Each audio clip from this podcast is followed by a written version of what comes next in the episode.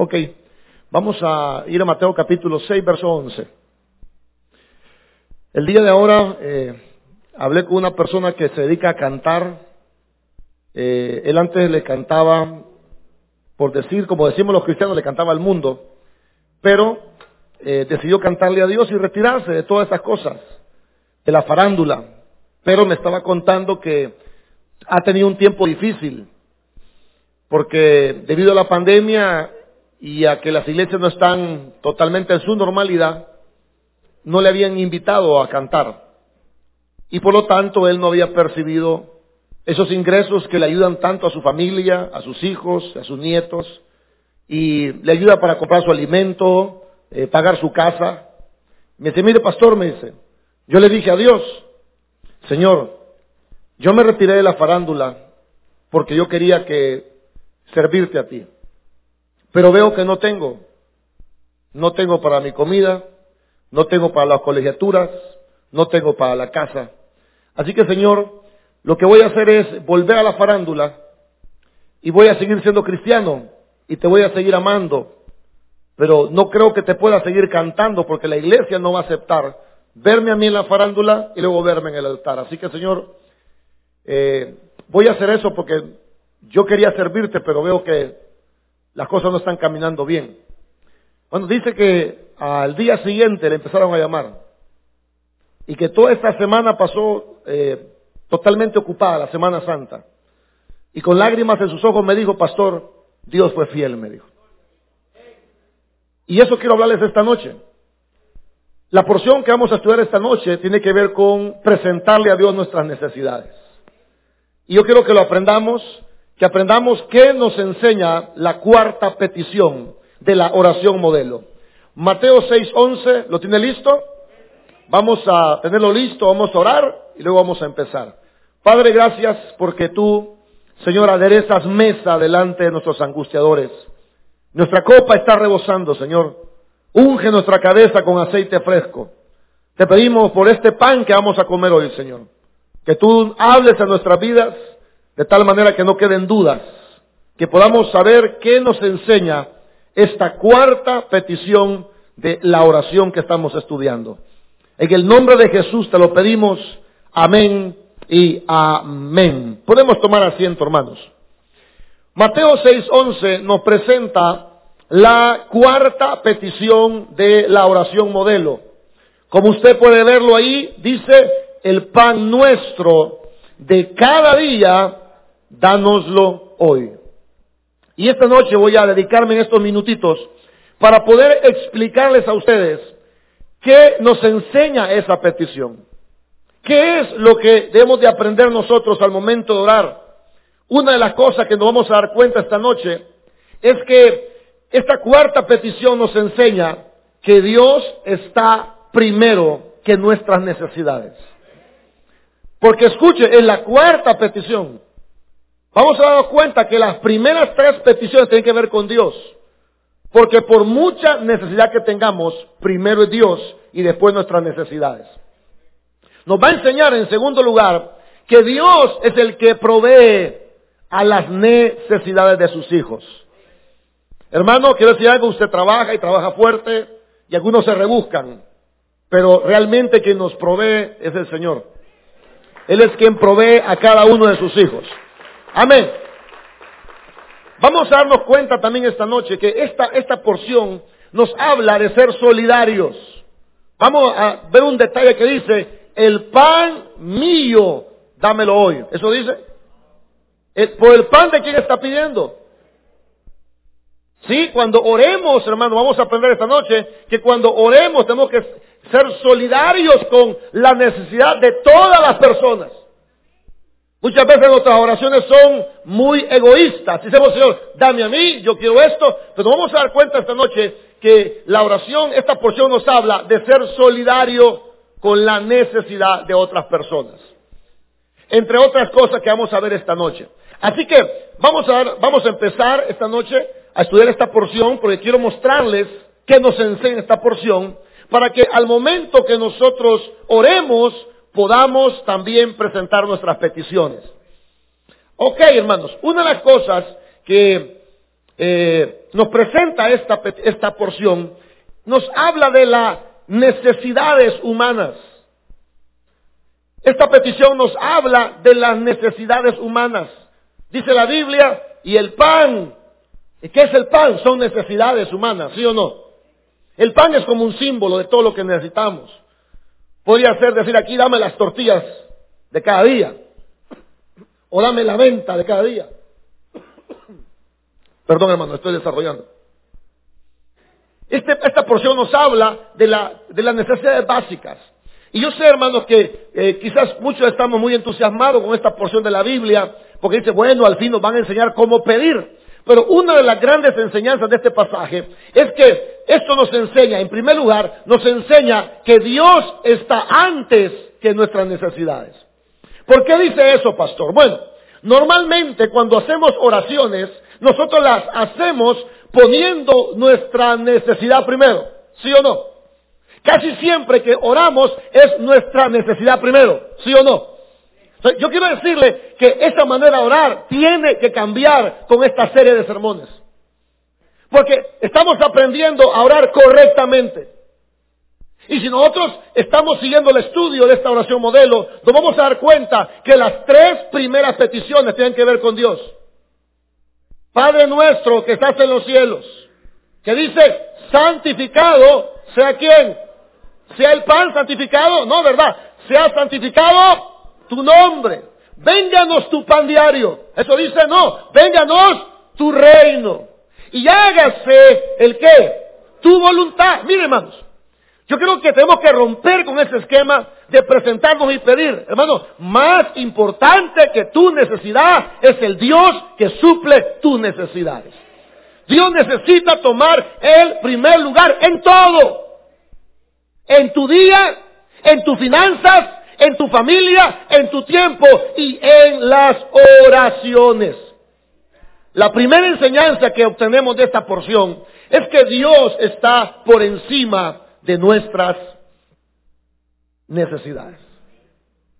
Pastor, pero yo necesito tanto eso, hermano. Deje eso a un lado y póngase a buscar al Señor, la voluntad de Dios, adore a Dios, porque estas demás cosas vendrán como una añadidura. Eso dice la palabra de Dios, ¿verdad?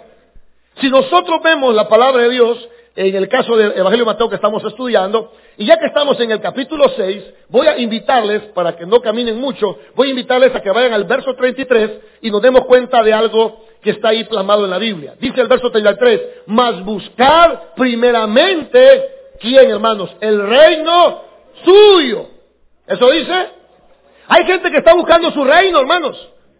Ser ellos, estar bien ellos, tener todo ellos, ser grande ellos, amasar una fortuna ellos, que su familia esté bien, que tengan esto y lo otro, hermano. Ese no es el modelo bíblico. No significa que Dios no te va a dar. Dios te va a dar cuando las cosas en nuestra vida estén en el orden correcto. Y la Biblia dice que Dios es primero. No es tu matrimonio, no es el gimnasio, no es el negocio, no son tus hijos, no es todo eso. Lo primero en nuestra vida debe ser siempre el Señor. Él dijo, ámeme a mí por sobre todas las cosas, con toda su alma, con toda su fuerza y con toda su mente. Amén. Dios debe ser primero. No es la familia. Si Dios es primero, tu familia va a tener el lugar correcto. Dios es primero, lo notamos, hermanos. Santificado sea tu nombre, vénganos tu reino, hágase tu voluntad. Ahora Mateo 6:33 dice, busquen primeramente el reino de Dios. ¿Qué es eso del reino de Dios? Ya lo explicamos en otros cultos. Es el gobierno de Dios, la ley de Dios, es decir, la obediencia a Dios. Y no, y no solo a Dios, sino también a la, a la humanidad y su justicia, es decir, ser justos nosotros en nuestra manera de vivir. Ahora, esto requiere una, esto requiere una búsqueda. Dice, busquen. ¿Verdad, hermanos, que en nuestra vida hay cosas que quieren tomar el primer lugar? ¿O no? ¿Ve que hay cosas que quieren tomar el primer lugar? A veces el descanso quiere tomar el primer lugar. A veces los hijos quieren tomar el primer lugar. A veces la iglesia quiere tomar el primer lugar.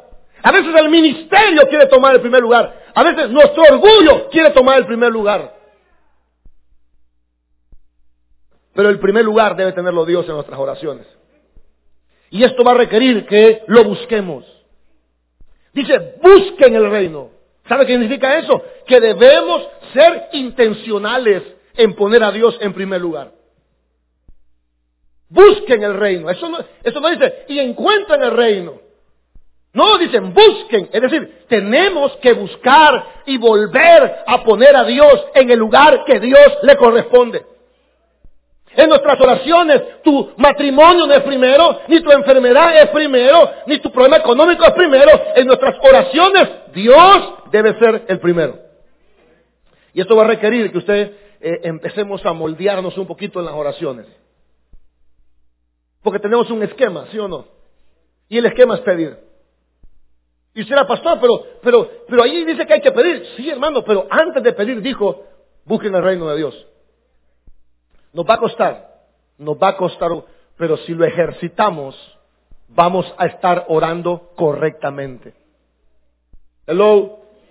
Si nosotros, porque todo tiene que ver con el hábito, todo tiene que ver con el ejercicio. Cuando usted hace las cosas por primera vez, se siente mal, se siente que no funciona, pero cuando ya las hace varias veces, entonces usted le encuentra sentido a la cosa. Tenemos que aprender, hermanos, en esta porción que dice, y el pan nuestro de cada día, dándolo hoy, tenemos que aprender en primer lugar que Dios es primero, y eso va a requerir que lo busquemos, es decir, que busquemos que Dios sea primero, no empecemos pidiendo. Empecemos diciéndole, Señor, que tu nombre sea glorificado. Y es bonito, es bonito, pues el Señor, yo te pido que tu nombre sea glorificado en mi necesidad. Señor, manifiéstate para que la gente reconozca que tú eres Dios y no hay nadie como tú.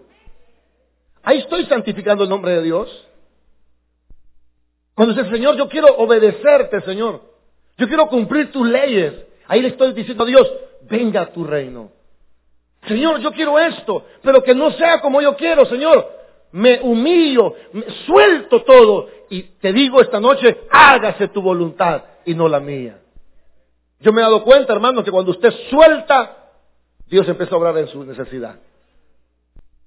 Cuando usted está cerrado, no pasa nada. Pero cuando usted suelta, Señor, hágase tu voluntad. Tú eres sabio, tú me amas, todo lo que tú haces es perfecto. Sí, que se haga tu voluntad y no la mía. Entonces empezamos a ver la mano de Dios obrar en nuestras vidas de una manera maravillosa.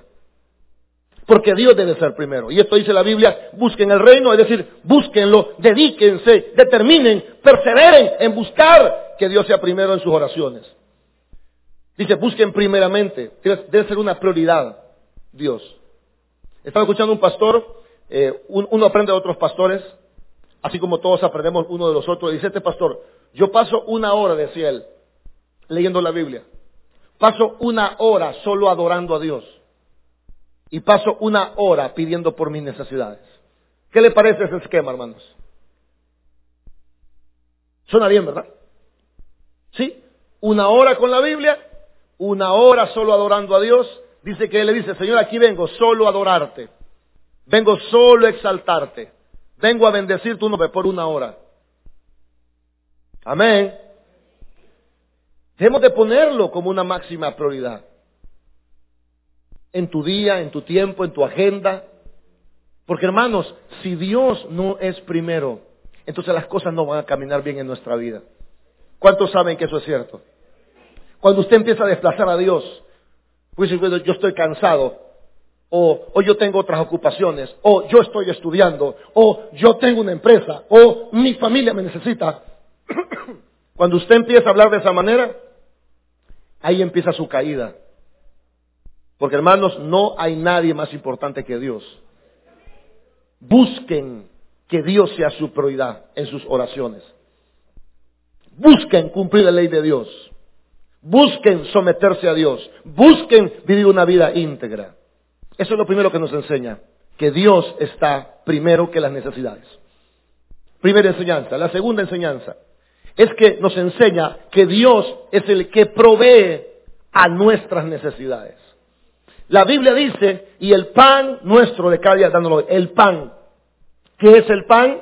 Bueno, el pan, eh, podemos verlo como un símbolo de todas las necesidades que tenemos. Pero al mismo tiempo es un símbolo de la provisión de Dios para nuestras necesidades.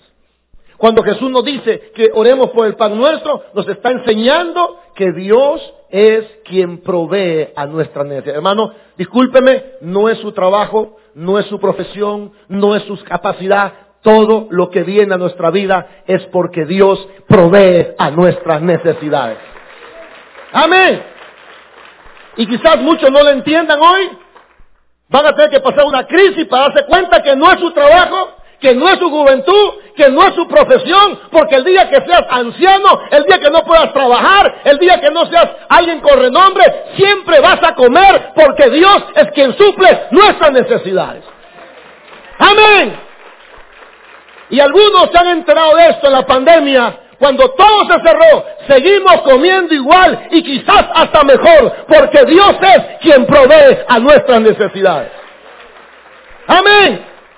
Esa es la segunda enseñanza. Este pasaje nos enseña que es Dios tu proveedor. Alguien dirá, pastor, es mi esposo que lleva la comida a la casa. Pastor, perdónenme, pero son mis hijos que llevan la comida a la casa. Pastor, es mi, es, mi, es mi, esposa que lleva la comida a la casa. No, quien lleva la comida a la casa, a tu casa, es Dios. Él es quien provee tus necesidades. Ya voy a hablar de la obtención de esto. Ya voy a hablar que el trabajo está aquí inverso, pero, pero voy a ir en orden. Esto nos enseña que Dios es quien provee. Hermanos, tiene una necesidad, no se preocupe, Dios es quien provee a sus necesidades.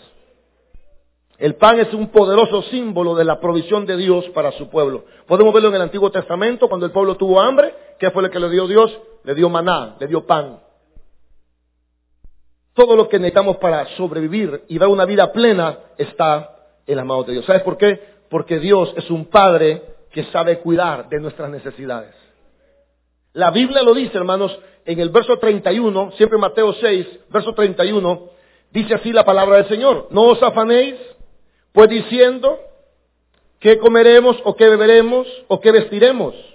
Porque los gentiles buscan todas estas cosas, pero vuestro Padre Celestial sabe de qué tenéis necesidad, que tenéis, perdón, necesidad de qué? De todas las cosas. Cuando Jesús dice, pídanle a Dios el pan, está diciendo, Dios es quien les provee a ustedes. Y ahora amplía en el verso 31, amplía y dice, bueno, es que Dios es un padre que sabe cuidar de las necesidades. Dios sabe cuidar de las necesidades de los hijos. A ver, siéntase contento y feliz porque Dios sabe cuidar de sus necesidades. No sean como los gentiles. Porque vuestro Padre sabe de qué cosas tenéis necesidad. Porque Dios es un Padre que provee a las necesidades. Dios es un Padre que no solo provee, sino da buenas cosas. La, la, Biblia dice, si ustedes siendo malos saben dar buenas dádivas a sus hijos, más vuestro Padre será, sabrá dar buenas cosas a aquellos que se la piden. El problema es que no pedimos. Nos andamos rebuscando en vez de pedirle al Señor. Hello. Los pastores eh, que han marcado la historia en, eh, en el tiempo antiguo han sido pastores muy ocupados y ellos decían esto, tengo un día tan ocupado que voy a pasar tres horas en oración. Cuando usted pasa en oración, presentándole a Dios sus necesidades, Dios se encarga de alargar el tiempo a usted. Dios, se encarga que las cosas le saquen mejor a usted. ¿Por qué? Porque usted puso a Dios en primer lugar. Pero usted se levanta tempranito, desesperadito, porque hay mucho que hacer, usted está solo. Usted camina solo, no tiene por qué caminar solo. Usted no es huérfano, usted tiene un padre. Y su padre sabe dar buenas cosas a aquellos que se las piden. Amén. A veces nos andamos rebuscando. A veces andamos afanados, turbados, preocupados. Bueno, es un pecado estar preocupados. Es un pecado estar afanados. Tenemos que estar tranquilos, trabajar con gozo, con optimismo, porque sabemos que Dios va a suplir nuestras necesidades. Eso enseña en segundo lugar, Dios provee la necesidad de sus hijos. ¿Por qué? Porque Dios cuida a sus hijos. ¿Por qué más? Porque Él sabe dar buenas dádivas a los que se la piden. ¿Qué dice Santiago? Ustedes no tienen porque no piden. ¿Nos pasa eso a veces? ¿Verdad que nos preocupamos y a veces no pedimos? Ustedes no tienen porque no piden. Ah, yo pedí una vez.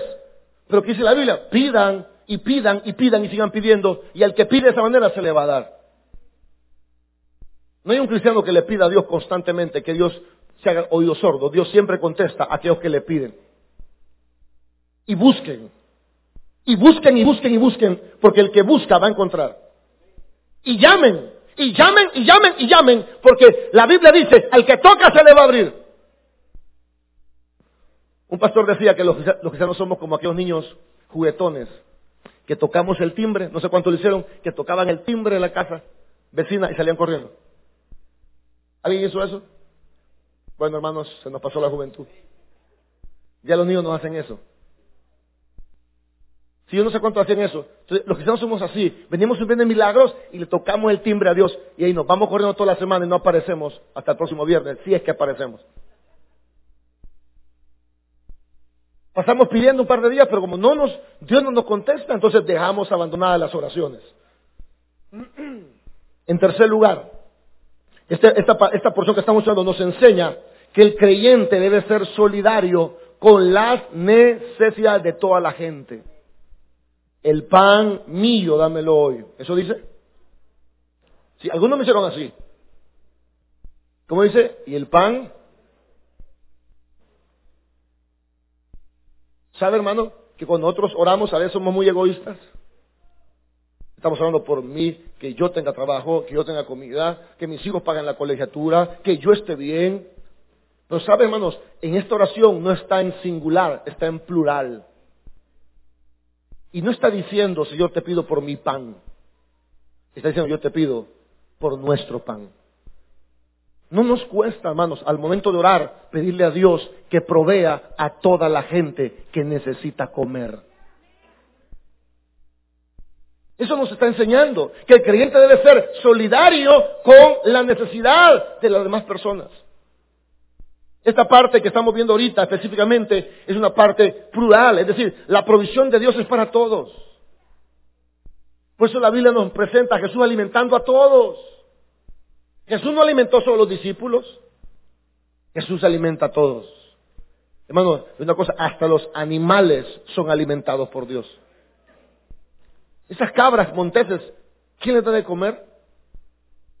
O usted va a la montaña, sale un pedazo de carne a esa cabra montés, un pedazo de zacate. No, Dios hace crecer la hierba para que esas cabras coman. O sea, Dios es un proveedor de necesidades. Y nosotros estemos orando, tenemos que eh, entender que debemos de ser solidarios en nuestras oraciones. No pida solo por su salud, pida por la salud de todos. No pida usted solo por encontrar trabajo usted, pida que todo el mundo encuentre trabajo. No solo pida que le vaya bien el negocio a usted, pida que Dios bendiga los negocios de todas las personas. Es una, oración eh, plural. Es una oración pidiendo por la provisión de todos. Nuestra preocupación como cristianos no debe ser, no debe ser yo solamente, debemos de ser todos. Hoy estuvimos orando a las 12 del mediodía y hicimos este ejercicio. Dije, hermanos, vamos a orar hoy a las 12 de mediodía en Facebook, le invito a que se conecte y vamos a orar por la necesidad de todos. Y cuando yo diga algo, todos nos unimos a pedir por la misma petición. Un hermano puso, tengo, mi esposa tiene eh, insuficiencia renal. Dije, hermanos, vamos a orar por la insuficiencia renal de esta hermana. todos nos unimos para pedir por esa persona. Y así hicimos el ejercicio hoy al mediodía. Y me pareció bastante interesante cómo Dios nos enseña a orar y nos enseña a orar por la necesidad de todas las demás personas. Ahora, no solo hay que orar, también hay que compartir. Hello. Porque hay gente que se le va la vida orando y no comparten nada, hermano. Si todo el mundo compartiera de lo que nosotros tenemos a otras personas que tienen menos, yo le aseguro que fueran más los que tuvieran cubiertas sus necesidades.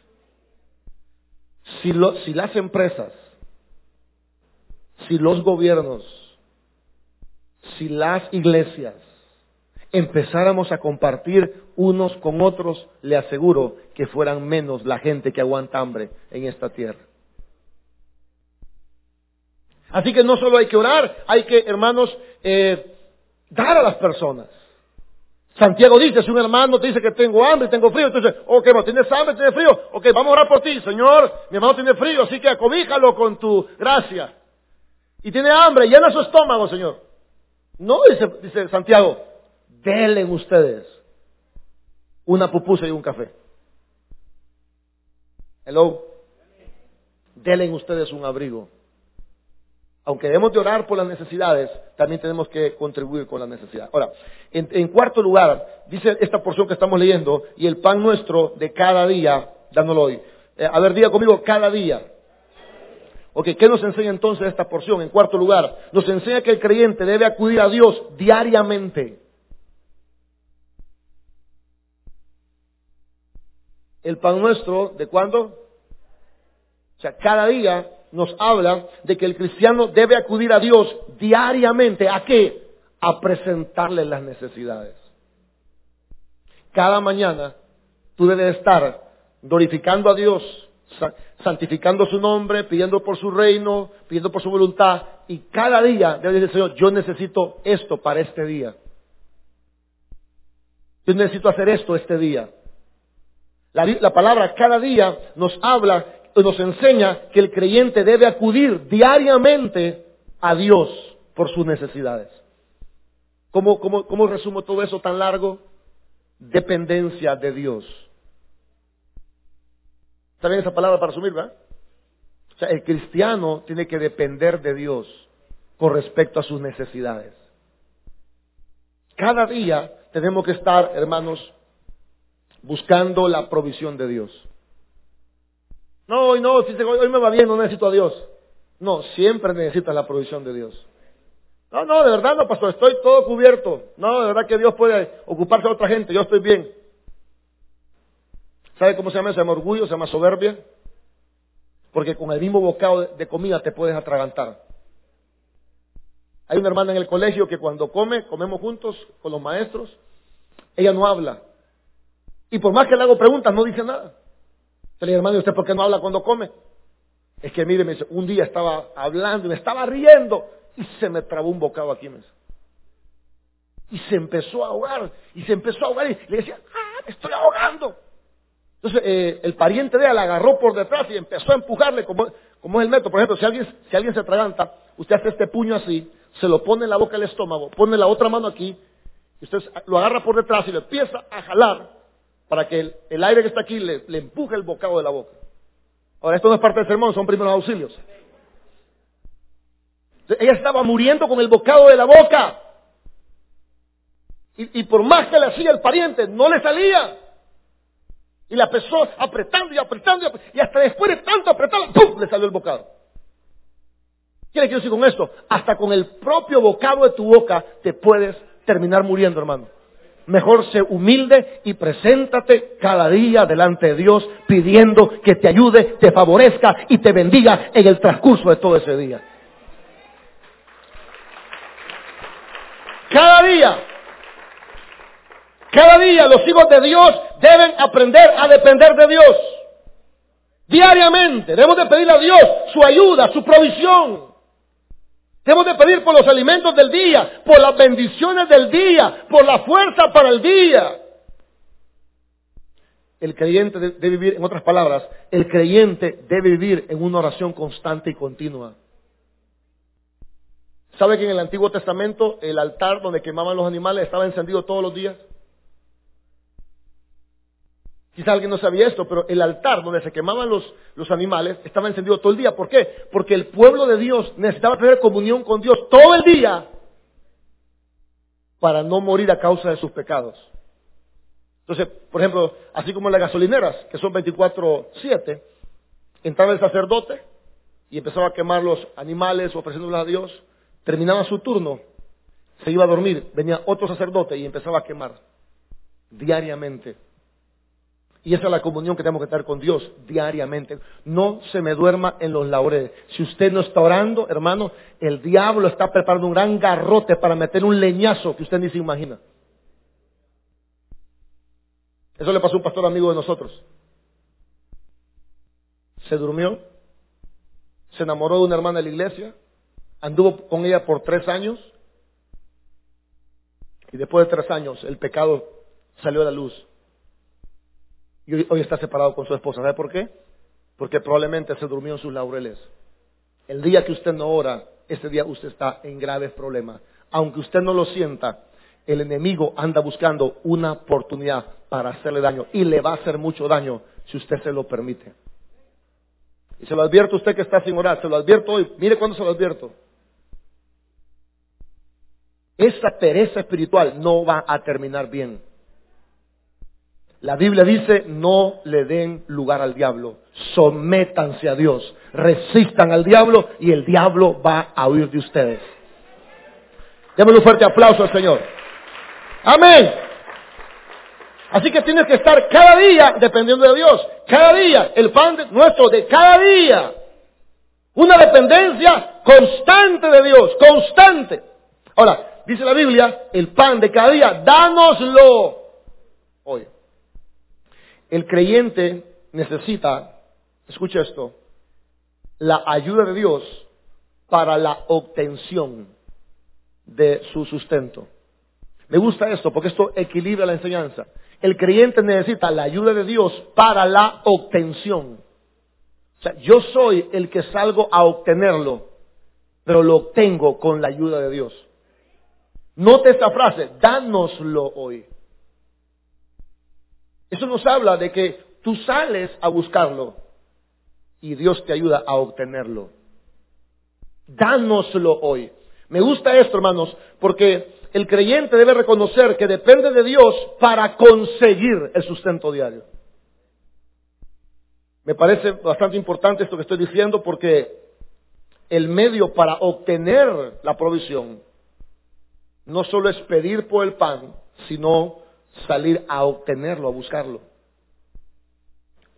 Por eso la Biblia dice que el que no trabaja, ¿qué dice? Ok, esta oración no es una oración para decir, bueno, Dios me provee, Dios me lo va a dar cada día, así que voy a dormir todo el día porque yo sé que mi papá me va a proveer. No, la Biblia dice, dánoslo hoy. ¿Qué significa eso? Que yo necesito la ayuda de Dios para obtener el sustento. Yo lo obtengo por la gracia de Dios.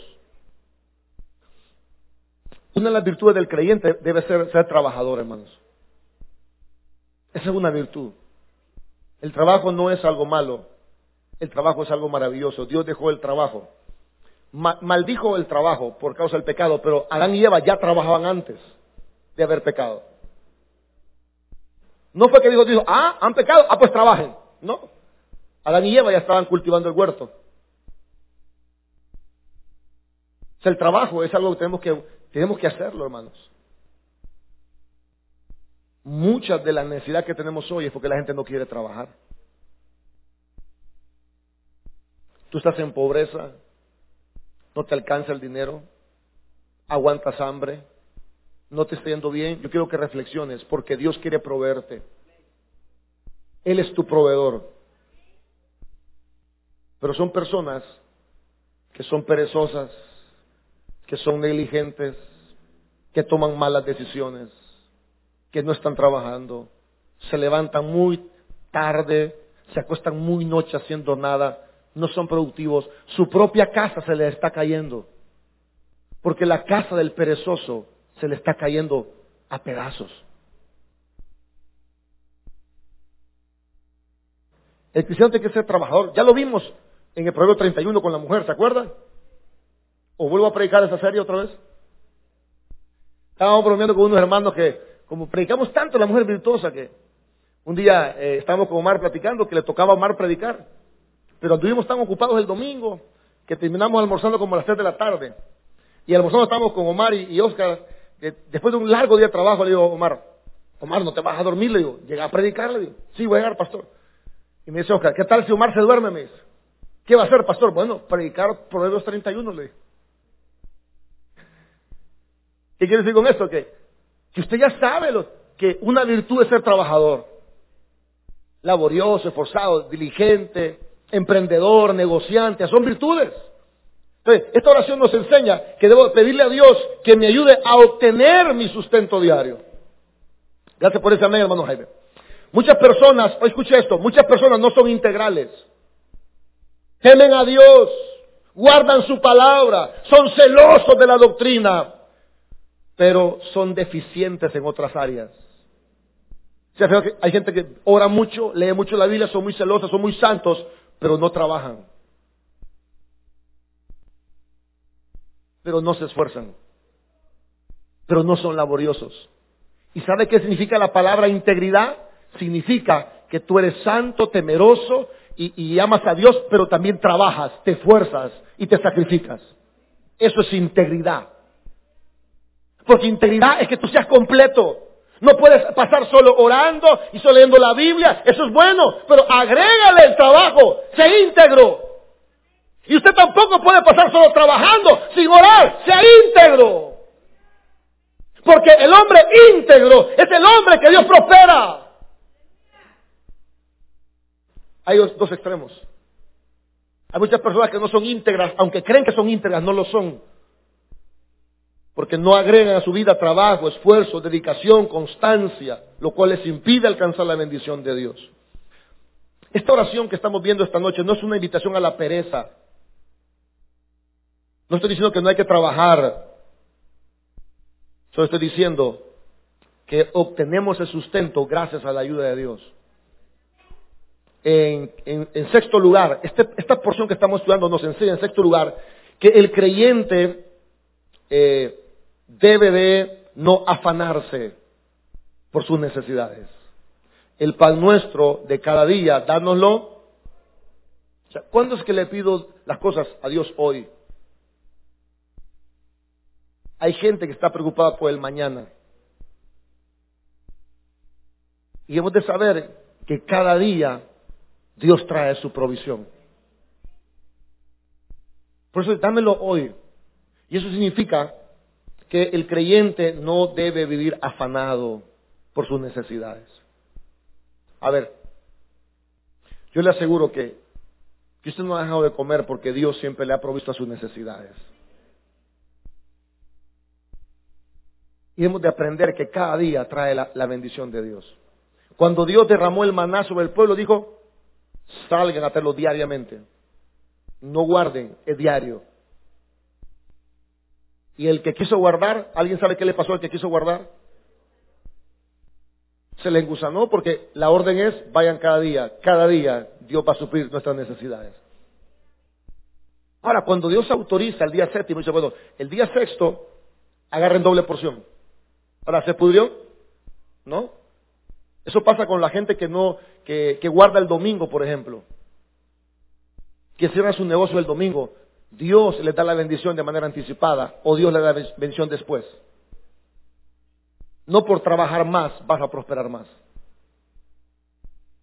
Yo lo puedo ver en la gente. Hay gente que se mata trabajando, yo digo, bueno, yo no lo veo que han prosperado.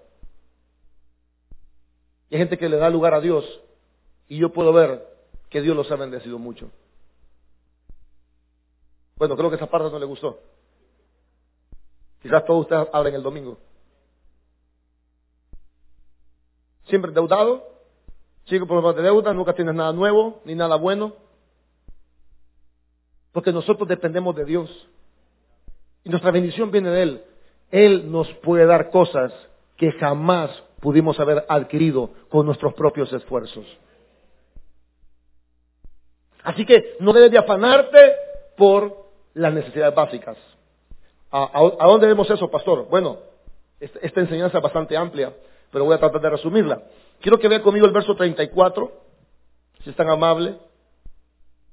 Bueno, vamos a ver el verso 25 mejor, porque ahí empieza todo. Rápidamente, verso 25. Ah, ¿Está listo? Estamos en el capítulo 6, no nos hemos movido. Verso 25 dice, por tanto os digo, ¿qué dice? Ustedes están aquí, hermano. Voy a, dar un chance más. Vamos a ver, verso 25. ¿Qué dice? Por tanto os digo, ¿qué dice? No os afanéis. Dejémoslo ahí, no os afanéis. Vámonos al verso 27. ¿Y quién de vosotros podrá, por mucho que se afane, añadir esa estatura un codo? Verso número 28. Y por el vestido, ¿por qué os afanáis? Verso 31. No os afanéis, pues diciendo que comeremos o que beberemos o que vestiremos. Verso 34. Así que, conclusión, conclusión, conclusión. Así que, no os afanéis por el día de mañana, porque, porque el día de mañana trae su propio, o traerá su afán. Basta a cada día el qué. ¿Qué quiere Dios con esta oración? Bueno, enseñarnos que los creyentes no tenemos que estar afanados por las cosas básicas de la vida. ¿Qué es afán, pastor? estar preocupado. ¿Verdad que nos preocupamos? ¿Cuántos se preocupan? Yo me preocupo. Pero Dios siempre suple necesidades. ¿O no? ¿Verdad que siempre nos han suplido? Esta iglesia tiene 15 años. Gente ha gente ha venido. Diezmadores fuertes se han ido. Y la iglesia ha seguido adelante. Un hermano antes venía aquí y él pagaba todo el alquiler del templo. Él con su cheque pagaba todo. Un día dijo, hermanos, tengo que irme. ¿Sabe qué? Hace fue hace como cuatro años. Y yo hasta piso cerámica hemos puesto. ¿Sabe por qué? Porque Dios es quien suple las necesidades. La gente solo es instrumento, pero toda la buena dádiva viene de Dios. Todo lo bueno y toda buena dádiva desciende de Dios. Amén. Así que no se afane, trate de no afanarse. Trate. Trate. ¿Por qué debo tratar? Porque la Biblia dice, no te, no te afanes, no te preocupes. ¿Cuánta gente, hermano, tiene tic nervioso en el ojo? Se le duermen las manos, se le sube la presión, se le dispara el azúcar.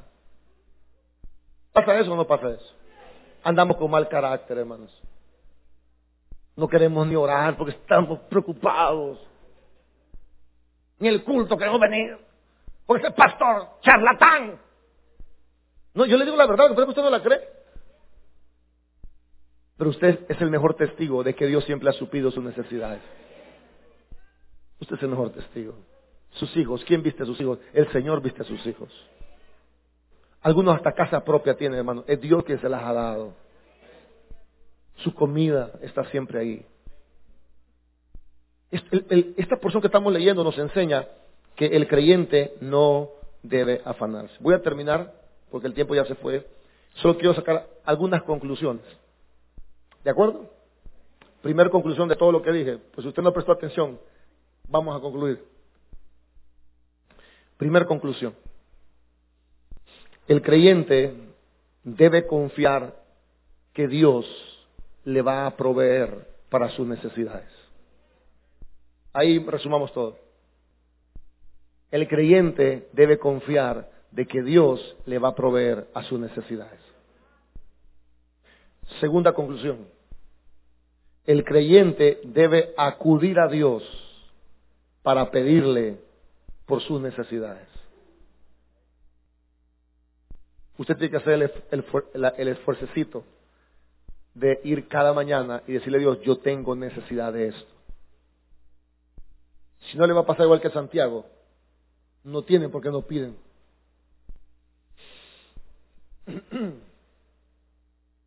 Y otra cosa para terminar. Cuando estés comiendo, cuando estés comiendo, debes de comer agradecido de que es Dios quien ha cuidado de esa necesidad. En otras palabras, cuando usted coma, baje la velocidad. No trae, coma y disfrute. Que esos frijoles, hermanos licuados, se los ha provisto el Señor. Cuando usted pida otra tortilla y la vea venir, esta tortilla me la proveyó el Señor. Cuando esté ese olorcito a huevo picado, ese huevo picado está en esa cacerola gracias a la bendición de Dios. Amén. Disfrute. Disfrute la comida. No se lo trague, disfrute la pupusa, disfrute el café, disfrute el pan dulce. No coma demasiado, pero disfrútelo. Disfrute el queso, disfrute la cuajada, disfrute el plátano frito, porque esa es la bendición de Dios. Pablo dijo, si tenemos sustento y abrigo, ¿qué dice la Biblia? Estemos contentos con eso. Así que alégrese cada vez que coma, porque Dios quien ha provisto para su necesidad. Démosle un fuerte aplauso al Señor. Amén.